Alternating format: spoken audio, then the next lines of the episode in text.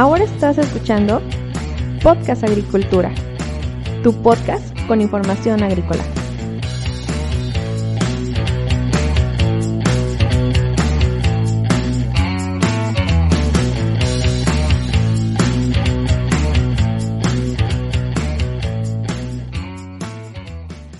Hola, ¿qué tal? Yo soy Yolmo Axayacat y en este episodio te voy a hablar sobre los datos de producción agrícola en el estado de Morelos. Los datos que te voy a mencionar a continuación están disponibles en la infografía agroalimentaria del estado de Morelos 2019, publicada por el CIAP, el Servicio de Información Agroalimentaria y Pesquera. El estado de Morelos tiene como capital a la ciudad de Cuernavaca y actualmente cuenta con 35 municipios. Su extensión territorial es de 4.859 kilómetros cuadrados, lo que representa el 0.2% del territorio nacional. Este estado tenía una población en 2018 de poco más de 2 millones de habitantes, es decir, el 1.6% del total del país y esta población estaba distribuida de la siguiente manera. 83.9% en el ámbito urbano, y 16.1% en el ámbito rural. De la población total del estado, el 53.8% de personas se encontraban en edad de trabajar y de este 53.8%, el 13.5% trabajan en el sector primario, es, es decir, eh, en el subsector agrícola 93.1%, en el subsector pecuario 6.6% y en el subsector pesquero 0.3%. En 2018 esta entidad aportó al Producto Interno Bruto Nacional el 1.2% del total con poco más de 202 mil millones de pesos. El estado de Morelos quedó en 2018 en el lugar número 23 a nivel nacional en cuanto a volumen agropecuario y pesquero, con poco más de 3.9 millones de toneladas, de las cuales 3.8 millones fueron del subsector agrícola, 90.600 toneladas del subsector eh, pecuario y solamente 409 toneladas del subsector pesquero. Ahora bien, para 2018 en el estado de Morelos habían 34 cultivos de otoño-invierno, 48 cultivos de primavera-verano y 39 cultivos de ciclo perenne. De estos cultivos, los que tenían mayor superficie sembrada eran los de primavera-verano con 88 mil hectáreas. Luego le seguían los de ciclo perenne con 40 mil hectáreas. Y por último estaban los cultivos de otoño-invierno con 11.000 hectáreas sembradas. Respecto al volumen cosechado, en este caso los cultivos de ciclo perenne toman la delantera con 2.8 millones de toneladas. Después están los cultivos de primavera-verano con 790 mil toneladas y en tercer lugar están los cultivos de otoño-invierno con 205 mil toneladas.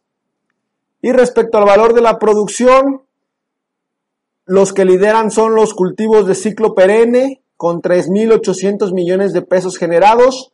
Muy de cerca le siguen los cultivos de primavera-verano con 3.500 millones de pesos generados.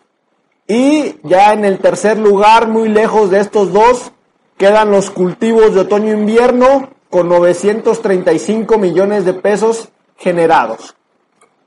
Cabe mencionar aquí que en este estado la superficie agrícola de riego era el 37.6% y la superficie agrícola de temporal era 62.4%. A continuación te voy a mencionar los principales cinco municipios en cuanto a la superficie agrícola sembrada. En este sentido, en primer lugar se encuentra el municipio de Ayala con 15 mil hectáreas sembradas. En segundo lugar está Azochiapan con 10.700 hectáreas. En tercer lugar está Tepalcingo con 9.500 hectáreas. El municipio de Yecapixtla está en la cuarta posición con 9.500 hectáreas y cierra la lista el municipio de Tlaquiltenango con 6.500 hectáreas. Si revisamos ahora esta misma lista de municipios, pero ahora acorde al valor de la producción, tenemos algunos cambios, aunque en primer lugar sigue estando el municipio de Ayala con 989 millones de pesos generados, en segundo lugar está Tlalnepantla con 606 millones de pesos. En tercer lugar está Azochiapan con 596 millones de pesos. El municipio de Tepalcingo queda en el cuarto lugar con 482 millones de pesos. Y en quinto lugar está Cuautla con 451 millones de pesos generados. Esto en 2018. Los cinco principales cultivos en la entidad son, de acuerdo al valor de la producción, la caña de azúcar, el tomate rojo, los nopalitos, el maíz grano y el sorgo grano. La caña de azúcar con 1.970 millones de pesos generados representó el 24% del valor total de la entidad, con un volumen de poco más de 2.2 millones de toneladas. El tomate rojo se queda en 1.084 millones de pesos, el 13% de la entidad, con 146 mil toneladas. Los nopalitos se quedan en 730 millones de pesos, con 396 mil toneladas. El maíz grano generó 578 millones de pesos, con 153 mil toneladas y el sordo grano se quedó muy cerca con 577 millones de pesos y 161 mil toneladas. La gráfica de disponibilidad para cada uno de estos cultivos nos indica lo siguiente. Tenemos disponibilidad de caña de azúcar en el estado de Morelos desde el mes de noviembre hasta el mes de julio. Básicamente los únicos tres meses sin producción es agosto, septiembre y octubre.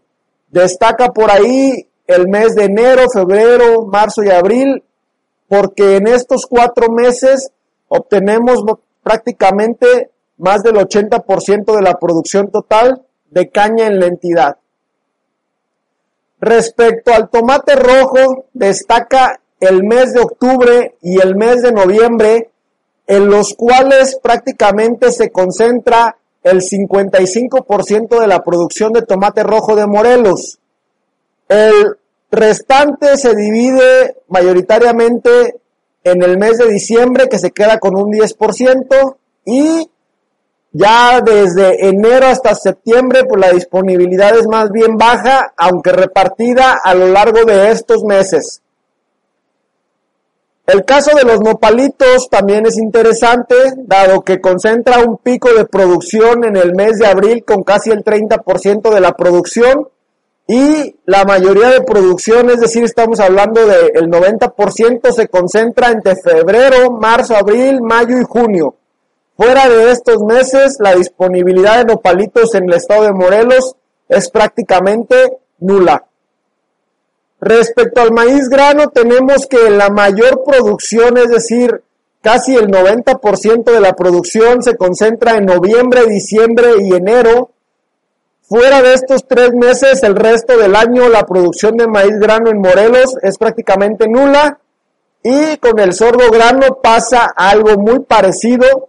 Noviembre y diciembre concentran el 90% de la producción, mientras que el otro 10% se concentra en enero y desde febrero hasta octubre la producción de sorgo grano en la entidad es prácticamente cero. Hasta aquí los datos del estado de Morelos que te quería comentar. Te reitero que estos los he obtenido de la infografía agroalimentaria del CIAP 2019 para el estado de Morelos con datos de 2018. Si tienes alguna pregunta, me la puedes dejar en las notas del episodio y yo con gusto te responderé. Te espero el día de mañana con un episodio más. Hasta luego.